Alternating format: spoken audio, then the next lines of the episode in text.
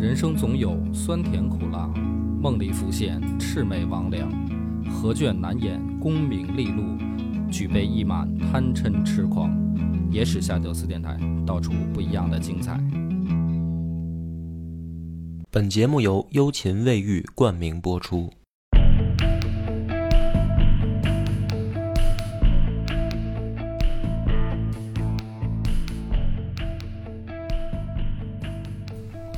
大家好，欢迎收听《野史下酒》，我是主播恶霸波。老袁，刚偏见，我这这一期节目是一个填坑的节目啊，就是因为之前呢讲过一期这个曾国藩打捻军，然后呢那个留了个扣子，不是说曾国藩没打过吗？嗯，啊，然后后来李鸿章把这事儿干了，然后我就跟大家说，如果想听李鸿章的呢，留言，结果还有好几个留留言，就是说想听李鸿章的这个故事，填下坑。填下坑，填下坑。话归正传啊，这个不知道捻军是怎么回事儿的，去找上一期啊，曾国藩打捻军这个那一期节目，所以前面我就不铺垫了。当时呢，这个捻军属于捅破了曾国藩定下的这个天罗大阵啊，控制不住他，给老头呢也是气坏了，气到什么程度呢？说曾国藩啊，气的就是失眠啊，寝食俱废，然后唇焦舌烂，就这八个字上火啊！老头儿这么大年纪了啊，觉也睡不着了，然后嘴上直起泡，嗯就气到这种程度。但是呢，这个文正公呢，他有一个特点，就是他这个有一股韧劲儿，就是这事儿我解决不了，我就得想怎么办，或者问题出在哪儿。于是呢，他就琢磨这一仗为什么失败呢？我们上一期也说了，他布的这个天罗地网这个大阵啊，要求协同作战的这个要求太高。但实际上，他当时剿捻的这一次出击啊，湘军就曾国藩自己的嫡系部队，只有张师日和刘松山部两万人，剩下的淮军呢，比如说刘铭传、潘鼎新、张树山这些人有六万人，然后就是各地地方部队，有河南的啊、山东的这些地方部队来配合他作战。他回溯整个这次作战经过的时候，就发现最致命的问题是什么呢？就是淮军他调不动，这些人有的时候不但不听指挥，而且背后呢还有一些小猫腻。哦，那么文正公当时就去想，就是他们怎么会这样来做这件事儿啊？就你怎么敢在国家有危难的时候这么处理啊？你是为什么敢明目张胆这么做？搞清楚了，淮军本身就是人家李鸿章的嫡系部队。事后，曾国藩意识到李鸿章不但有关照自己的各部不要出力，甚至给朝廷还上过书。就是，其实两个人是什么关系呢？李鸿章一直自诩是曾国藩门生，嗯，就是表面上一直跟大家都说的是，就是曾老是我的师傅。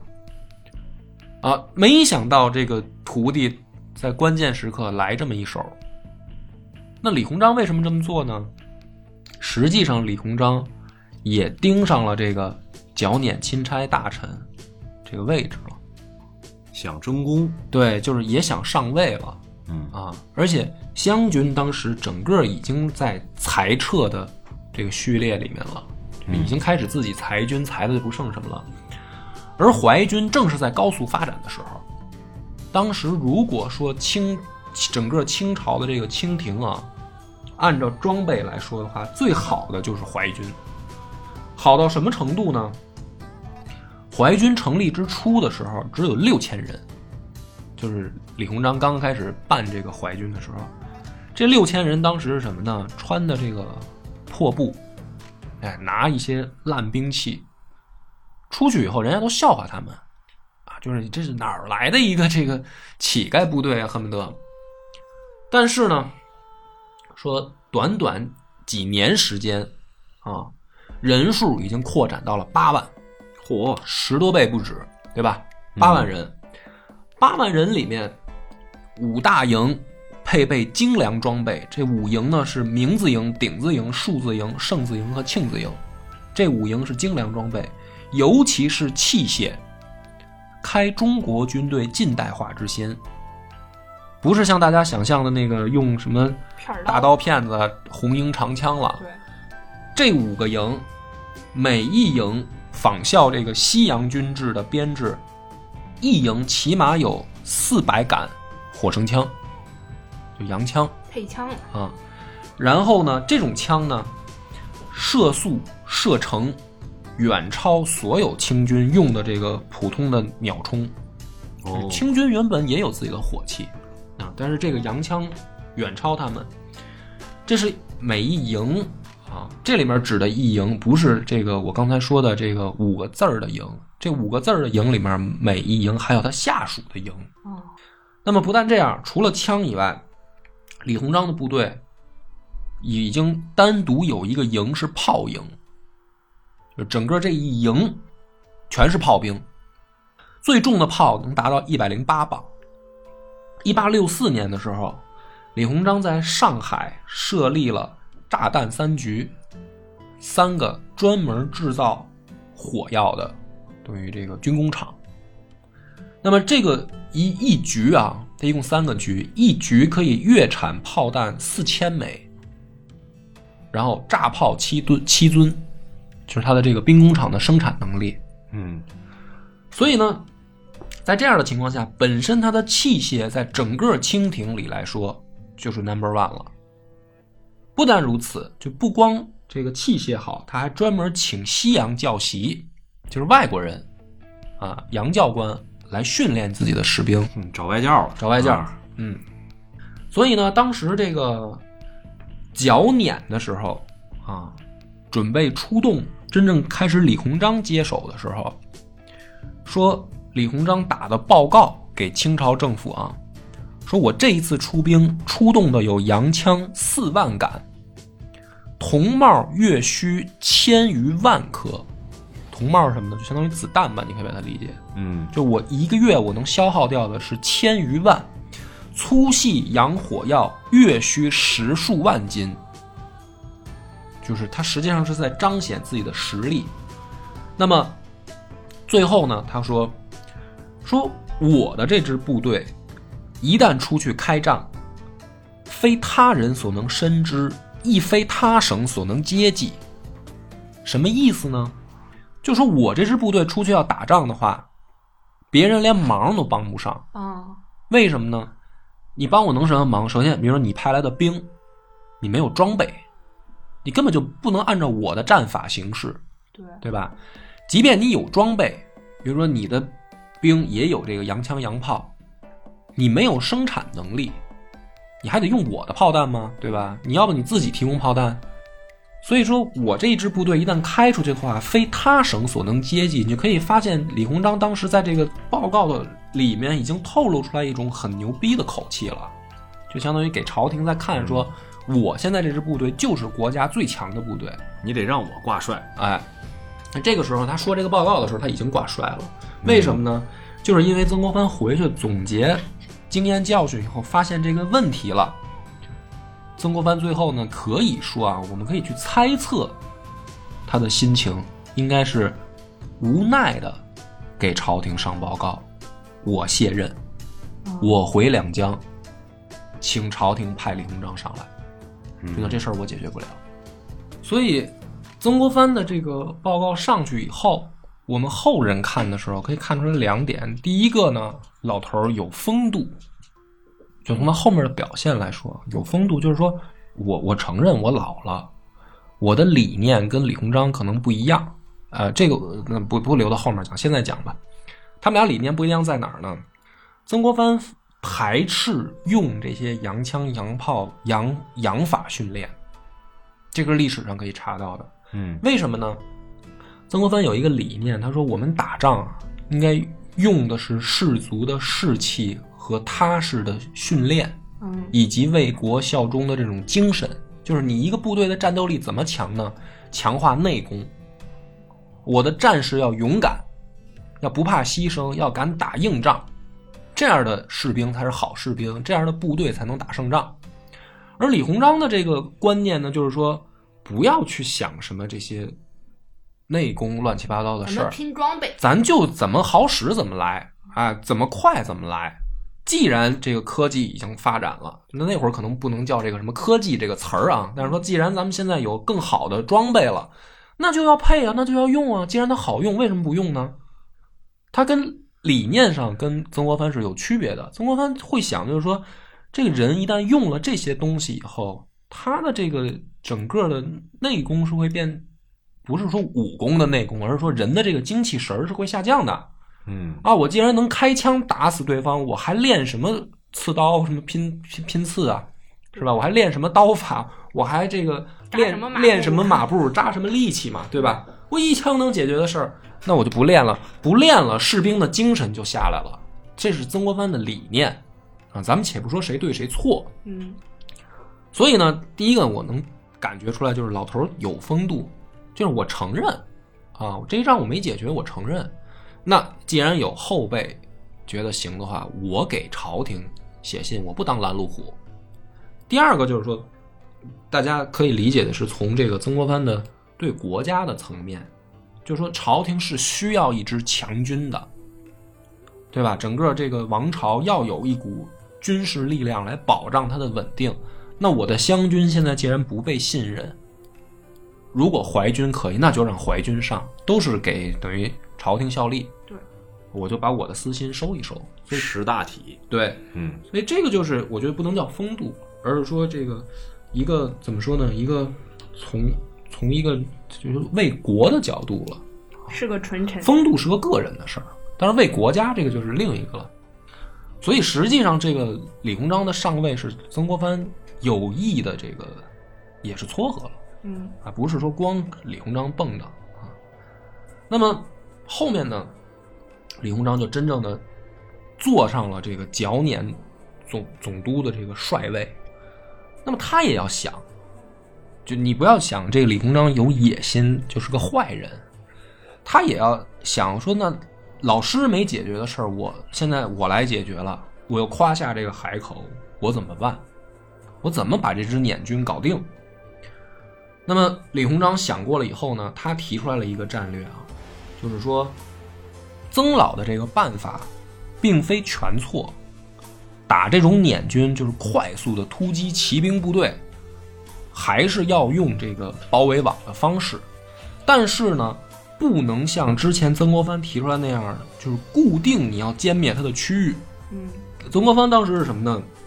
运河、淮河、黄河这些河道为大的包围网，对吧？还有沙鲁河防线，然后我利用部队逐渐把他们赶到固定区域里去，然后歼灭他，就慢慢缩小我的包围圈儿。围剿，哎，这个是曾国藩的办法。但是李鸿章的办法是什么呢？他说我不能够划定一个歼灭区域，而是我应该根据敌人到底游动到哪儿。比如说他游动到山东，那我的歼灭区域就应该设在山东；嗯他游动到湖北，那我就应该定在湖北。啊，游动到河南，我就定到河南。我的这个包围网应该根据它实际的动向来定。于是呢，这个就是李鸿章提出来的第二套，等于说作战思路，就是说我要因敌因地制宜，这比曾国藩就要灵活一些。对，灵活度。但是呢，它的一个区别是，按照曾国藩的打法，大部分兵力要配置在包围网上，然后我逐渐缩小我的包围网，对吧？李鸿章的这套战法呢，他把兵力更多配置到的是游击部队上，就是我要既然要跟着敌人去设立包围网的话，我的移机动部队的人数就要多，我得能跟上他才行。所以，比如说李鸿章如果有十个人，里面五个人是追击部队，五个人是包围部队。嗯曾国藩当时，比如说如果也是十个人，他可能只有两个人是追击部队，八个人是包围部队，所以兵力的配置上也产生了变化。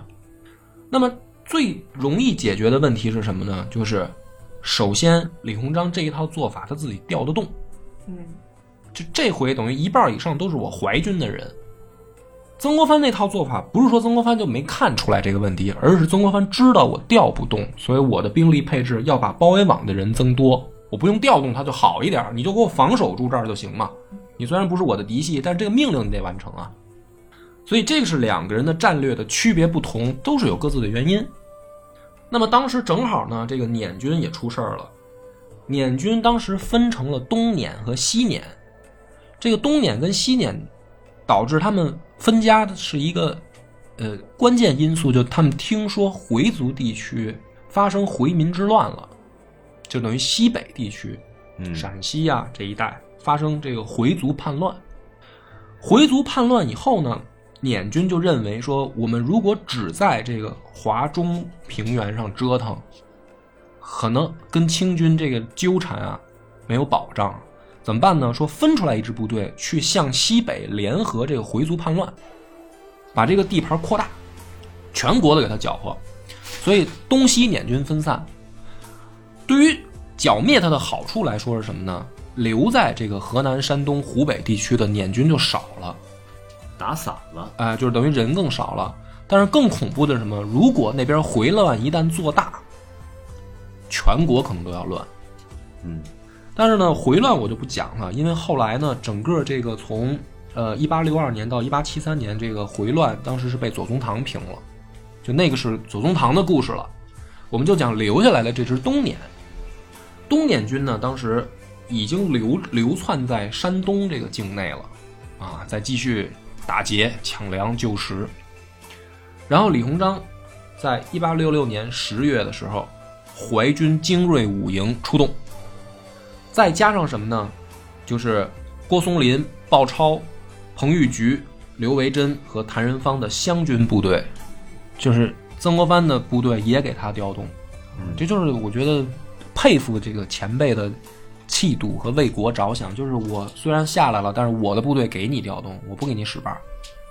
然后还有豫皖鲁三省的地方部队，共计十二万，交到李鸿章的手里。按照他新定的平捻方略准备打。但是呢，这个李鸿章的策略一开始实行的时候，他怕有问题，他还加上新法，就是反间之法。反间之法是什么呢？他去散出消息，告诉捻军投降免死，给几资遣散。就如果你不想当土匪了，可以，我还给你安家费，你走，就是连攻心战都算上。然后于是呢，重整这个河防之法。如果没有地图的话，可能理解会比较困难。我大概描述，山东省本身东北部地区是半岛，就是胶东半岛，胶东半岛。那么再往西呢，上面实际上是黄河的沿线嗯啊，有一个黄河，你就把它想象成一横，下面是运河，这两横呢，实际上在在最西边是有交汇的，就像一个人字形放倒的人字形。东边呢，胶东半岛是又是一个人字形，对吧？对，就是这样形成了一个占地的一个就是菱形。这个菱形在中间偏右的地方是交河交来河防线。所以呢，当时李鸿章想的，你不是在山东折腾吗？我就把你困在黄河和运河之间，就是左边这个放倒的人这个位置和右边的交来河西边，我把这儿形成一个包围网，我困死你。于是他就快速调动部队围上去，然后加固这两条河、三条河的防线，然后让他的游击部队快速追击上捻军，咬住。就我等于我不不把你引到河南，我就把你干在山东干掉。没想到是什么呢？说捻军因为碰到过曾国藩了，嗯知道你这个河网之策，于是马上开始试图突破运城至徐州的运河防线。本来捻军骑兵就强，到十一月底的时候，三营的淮军就三个营的兵力依然死死的咬住这个东捻，就不把你放走，咬住你。然后，但是呢，到十二月初的时候，捻军还是找到了突破口，窜到湖北去了，就是突破了最后运河防线，没拦住。那么这个情况下呢，李鸿章就说啊，说这个没关系，突破了继续，不能让捻军回河南，就调了十万人从五个方向围堵入湖北的捻军，就等于我山东我困不住你。好，我的战略是什么呢？我不设定死死战场，你进湖北，我就在湖北接着困你。于是十万人又入湖北，然后呢，安徽巡抚英汉领皖军阻止捻军进入安徽。湘军鲍超领着湘军阻止捻军进入蜀地，然后湖广总督管文岭和彭玉麟领水军防住长江沿线，不让你下江南。然后李肇庆淮军的嫡系防止捻军回河南，就等于四面再给他围定，我在湖北再干掉你。那么这样的情况下，这一场仗大战。发生在这个伊陇河啊，这个可能不是什么著名的河，但是大家在地图上还可以查到，我可以去百度嘛。伊陇河开打的时候呢，湘军的这个郭松林部、彭玉局和武维寿部在旧口镇和东捻军相遇，相遇以后，双方激战到深夜，捻军开始败退，就是打不过啊，你你厉害，你火气强。败退到旧口，旧口这个地儿，就引着这一路湘军，就是郭松林部啊，快速追击到罗家集，就是我要吃掉你们，我追上。就在这个时候，捻军原来是诈败，嗯，就是我从旧口开始退兵到罗家集这一路又是故技重施，我诈败，引你到罗家集以后。大批马队从树林里面杀出来反冲你，结果导致什么？郭松林部和武维寿部全面崩溃，然后湘军折兵四千人。消息传回到曾国荃那儿，这是曾国荃为湘军留的种子，就是我的军队已经裁撤的快不剩了，我得给湘军留个种子。这。几千人是新训练出来的新兵，是为了把我这个湘军延续下去的。这一仗全死了。然后，曾国荃这时候下令各部啊，传令说马步不得不稳重以图耳，就是后面我们湘军帮不上忙了，再打家底儿就亏光了。啊，我我认了，我我确实想帮忙帮不上了。然后，这个等于东捻在这一战。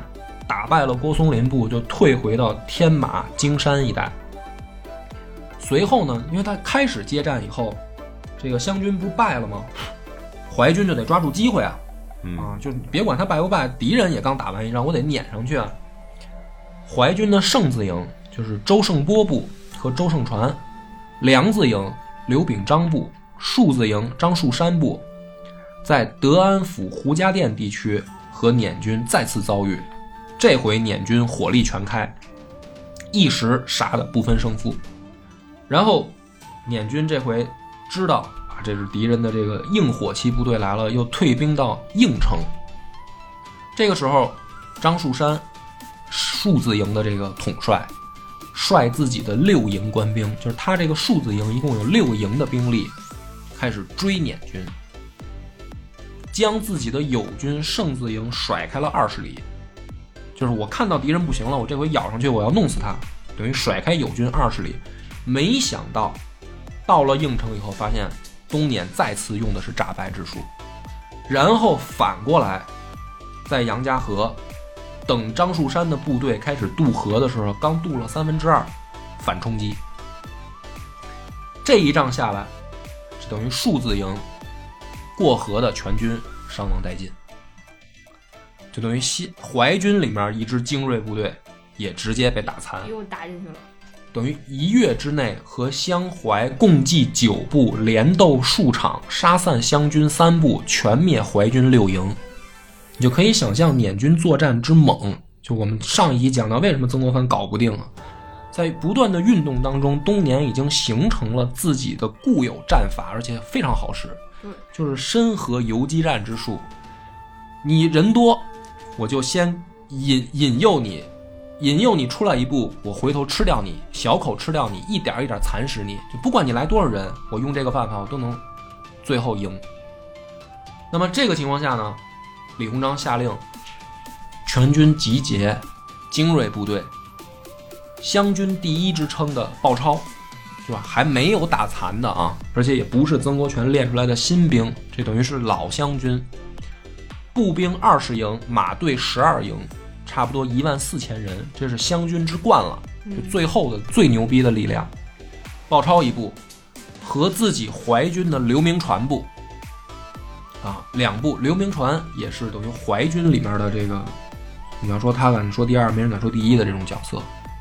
你们两个这回担当主攻，李鸿章手下最精锐的两支部队了。稍微介绍一下，鲍超当时打太平天国的时候，敢以五千人打十万太平军镇守的堡垒，而且还赢了，哦，是这样的猛人。刘铭传也是，刘铭传十一岁首任仇家，就开始杀人；十六岁率数百人笑聚山林为匪，就是两个最狠的狠人。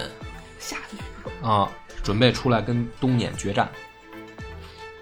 当时呢，明字营有左中右三军，美军有六营，这是一共十八营的兵力，再加上他的亲兵营，还有独立的炮营，一共二十个营的兵力，九千多人，洋枪四千挺，而且呢还配备这个洋式的花炸花炮，你就可以想象它的这个火力有多强。在一八六七年二月十八号的时候，刘铭传部抵达京山下阳港，鲍超驻军旧口镇，然后东撵屯驻伊陇河，大战准备开始。当时的情况呢是，赖文光宣谕全军，这就是东撵的首领赖文光啊，宣谕全军说：今日斩刘捉鲍，长驱西上，一入四川，据巴蜀之力。以上紫金关，和张宗禹攻陕西，洪大王事业亦不足也。就是这一仗，我们的战略目标是，或者说我们的要达到的目标是什么呢？突破他们的包围网，然后进入巴蜀以后，再往北上去陕西会合，跟回乱去搞事情的张宗禹。如果我们做到这一点，当年洪秀全的事业也就是个屁。我们就超过他了，啊，他说的这个不夸张，其实不夸张。就如果真让他做到了，那就是这个结果，嗯，可实现就是比太平天国更可怕的一个结果。然后呢，当时啊，两边准备大决战的时候啊，头天晚上，刘铭传跟鲍超两个人就约好了，咱俩第二天一块儿主攻，就咱俩约好出兵的时机，因为两个人各属于不同的派系嘛。就是鲍超的廷军和刘铭传的这个明字营明军约好，咱们从两个方向夹攻他。结果什么呢？第二天，刘铭传变主意了，他就想说：“我这么牛逼，我的部队这么精锐，我还不拿一头功啊？我就抢先发起攻击，我直接把东撵消灭了，这一仗功劳都是我的。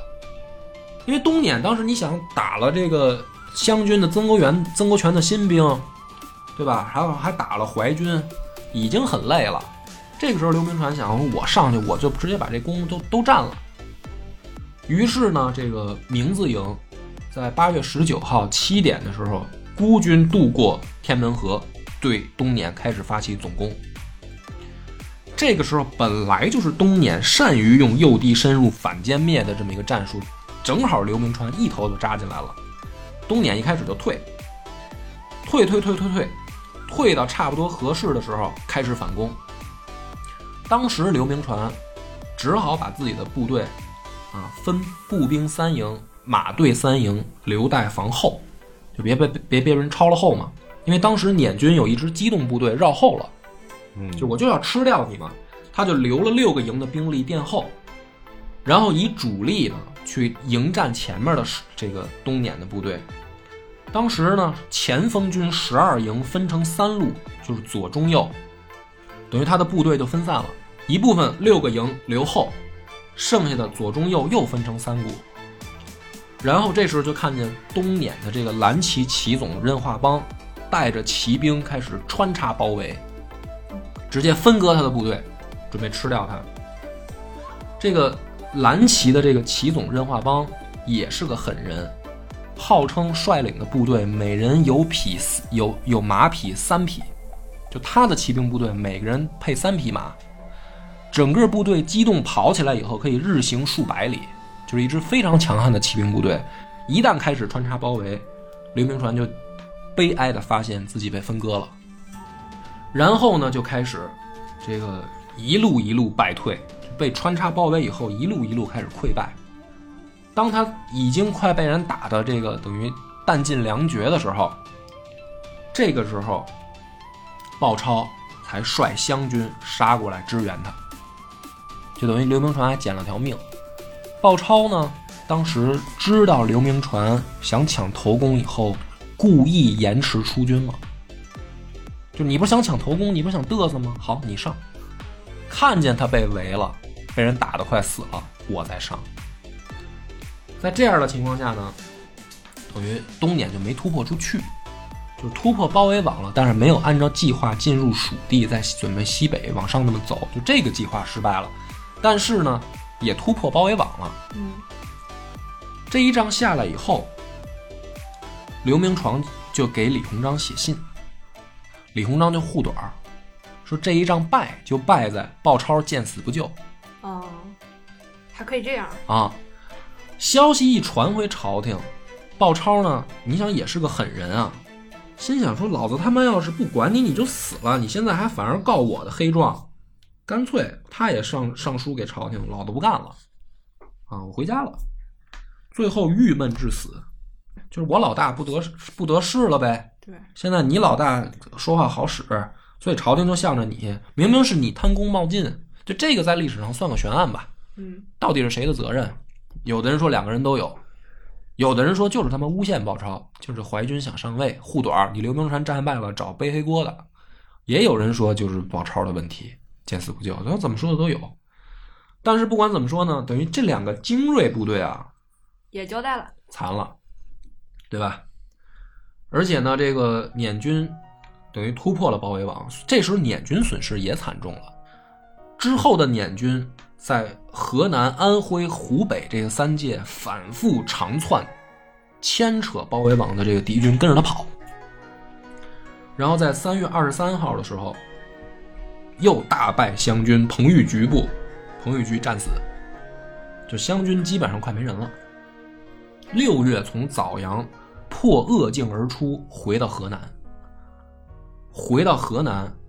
这兜角大阵基本上就以完犊子为结束，嗯嗯，就等于你防了半天，人家从山东杀到湖北，最后又窜回到河南，你这阵四就属于四面漏风八面透气啊，就根本就没用，没防住啊。那么如果这个时候捻军啊，他们要是选择窜回陕西，那就会形成一个很可怕的局面，就是结合回乱。但这个时候，恰恰他们选择的方向是回山东。嗯，理由也很简单，回山东，他们觉得山东粮食多，好抢。所以说，你别看他作战已经发展出了自己很独特的战法，而且战斗力很强，但是心态上还是一帮土匪。就是他没有很强大的战略眼光，他要解决的永远是说，我要先怎么解决吃饭问题。嗯啊。于是呢，又跑回山东，在青州、莱州、登州这地方抢劫。那么这个时候呢，李鸿章一看，好，你回山东是吧？我重新再发为我那个山东的包围大阵，就是咱们刚才之前讲过那个左边黄河和运河形成一个放倒的人字形，右边是山东半岛，这不是一个菱形吗？嗯，它之前是说什么呢？我在中间偏右的这个焦莱河啊。跟左边的人字形，我形成一个包围网，之前困住他。李鸿章这次也是急了，我干脆啊，我把你困在右边，就是右边那个人字形，外面就是海了。然后跟焦莱河，我给你困在这小的犄角里面，我在这儿我困死你，就我从外围收缩推进，推着你往往死地去。区别是什么呢？为什么之前不这么做？这个地方老百姓多。哦，他之前不这么做，就是因为西边老百姓少。我把你困在西边这菱形的左边，这回李鸿章急了，就是老百姓我不管了，你去抢你去杀我不管了，我就把你困死在东边。当时呢，地方一片骂声，嗯就骂李鸿章，就是你已经不顾人的死活了。但是李鸿章给朝廷上书，扛着压力也要这么干，就是死就死了，但是我必须这次我剿匪必须要成功。结果是什么呢？这个大阵一旦形成，这个捻军就开始在山东半岛上抢啊，抢完了以后也发现这个包围网困过来了以后，他们知道又该突破了啊！这突破对于他们来说已经不害怕了。嗯啊，就说咱们抢的也差不多够了，准备跑。跑的时候呢，当时说啊，说这个六月十号，一八六七年六月十号的时候，捻军河南镇平出发，然后聚集到了这个山东的运城黄家海，准备抢渡运河。然后呢，十二日晚在沈口聚集完毕，开始猛攻运河的这个河防。他把四五万人压在这儿的时候呢，山东巡抚丁宝桢一看就说：“那你的主力的突破点在这儿。”于是调集整个河防沿线的人往这个河口开始支援，就是我们把它堵死在这儿。没想到什么呢？说有数十骑东撵的人避开主力，跑到岱庙这个地方抢渡运河，把守防守的官兵杀死以后抢到船，然后正面战场上假装跟低保丁宝桢硬扛，实际上从背后悄悄开始从岱庙抢渡，就等于我把主力放在这儿，让你以为我在这儿要抢渡，嗯实际上我在旁边打开突破口。当时更背的是赶上什么呢？运河河水枯竭，好多地方连不用船就能过了。哇塞，所以等于以数十计之人打开的突破口，又向东突围而去，然后整个朝廷就一片的骂声，对李鸿章，就是你已经不顾老百姓的死活了，结果你还没堵住人家。李鸿章当时接到消息，自己也差点气吐血了，说数十计打开的突破口，几万人的部队就跑了。我这的确，我这个防守网是是跟纸糊的一样。然后呢，说东捻军渡过运河以后，一路向东冲到烟台。清廷严令说，所有的部队剿捻的部队回黄河来。为什么？万一他们冲到北京来怎么？啊，哦，就是你别追了，你给我黄河沿线布防。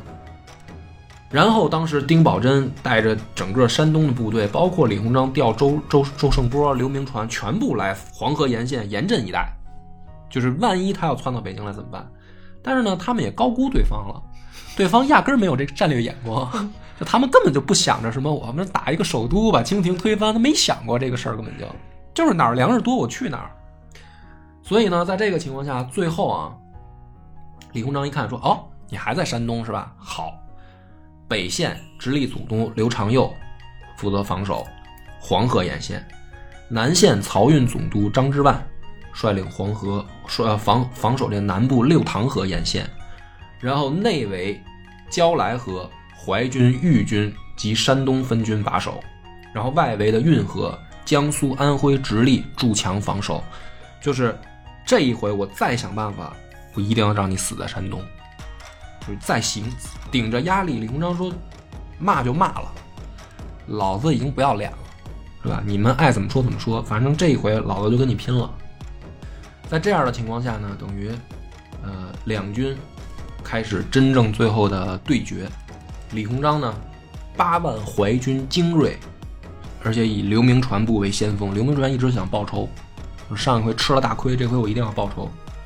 李鸿章自己亲自率军驻扎在台儿庄，啊嗯，这个地方后来也发生过一场大战，是我党打的啊，嗯在台儿庄。然后他严令东部的所有战区坚壁清野，就不要给敌军留粮食。就这回，我一定要把你们困死在运河和胶来河之间。九月以后呢，东捻多次突围，均被击退。然后呢，当时到了秋季，秋雨连绵，河水开始高涨，慢慢慢慢，马队的机动性就降低了啊。本身这个地方坑坑洼洼的，这个东撵本身擅长的骑兵也慢慢慢慢越来越吃紧。到一八六七年十一月的时候，捻军首领决定说：“咱们不行，拼死一战吧。”于是呢，在这个青州潍县附近连营数十里，干嘛呢？引诱明字军来。你看，我在这儿不动了，嗯决战吧。刘铭传呢，分兵三路发起总攻，就老子就是要报仇嘛。当时十一月的时候啊，天寒地冻，人困马乏，一连接战，这个淮军损失两千人，就最最后就是咱狭路相逢勇者胜吧。但是呢，这个捻军那边也不好受，捻军那边不少小的将官带领部队准备投降了。嗯，就是我扛不住了，我扛不住了。战这个战机的转折发生在十一月十九号有一天，当时呢，任化邦和赖文光就是东捻的两个头领，任化邦一武啊，赖文光一一文吧，就是多谋两个人，准备在这个城东啊，叫赣榆城城东的村庄树林内再次发动这个埋伏反突袭。结果没想到呢，刘铭传他吃过亏了呀，嗯啊，就多次被你这种打法教训了，这回也长心眼了，就是提防了他们埋伏，于是两军开始陷入焦灼的这个就等于混战，啊，就因为被人突袭什么的，我没准备好，我准备好了，我知道你在树林子里了，咱俩就砍吧。砍的时候，这个战机的转折就是什么呢？说任化邦中流弹死了。他一死，整个捻军全线士气就崩溃了。嗯但是他中弹这个事儿谁干的呢？也很蹊跷，是东捻投降过来的小将官，穿着东捻的衣服又混进去，在背后开的枪。也就是说，他不是正面给人打死的，是等于搞了一手这个小猫腻，背面给人干掉的。但是呢，这个时候成为整个战局的转折点，东捻的士气完全就溃散了。然后到最后这一场战斗结束，算是把东捻就是剿灭殆尽，啊，就再再也没跑出山东地界了。所以讲到这儿呢，这个坑我就算是填上了啊，就是李鸿章最后怎么解决的捻捻军，你会发现他解决的也并不顺利。对，嗯但是呢，你也可以看得出来，就是淮军该着崛起，嗯就是也是时也、运也、命也是怎么着的吧。李鸿章该崛起了，赶着他了，就是前面败这么多场了，你按理来说正常人的话早就顶不住压力，你就该该弹劾弹劾，该下台下台了。但是这李鸿章就顶得住压力，朝廷就信任，淮军也有卖命的，你甭管之前犯没犯过错，咱这个必须得解决。朝廷也没有别的选择了吧？啊，对呀、但是呢，再补个题外话，就不挖坑了。嗯后来李鸿章呢，虽然他的淮军做大了，但是他也是吃了这个走捷径的亏。他的部队后来作战能力，他自己也知道极其低下，就是真正光靠装备不行。对，光靠装备，说这个瞄准啊，差的一逼，打不着人。对，这都是后话了，我也不想挖坑了，所以这个脚撵的事儿到这儿就告一段落了。感谢大家的收听，拜拜。我们的微信公众号叫“柳南故事”，柳树的柳，南方的南。如果还没听够的朋友，欢迎您来订阅关注。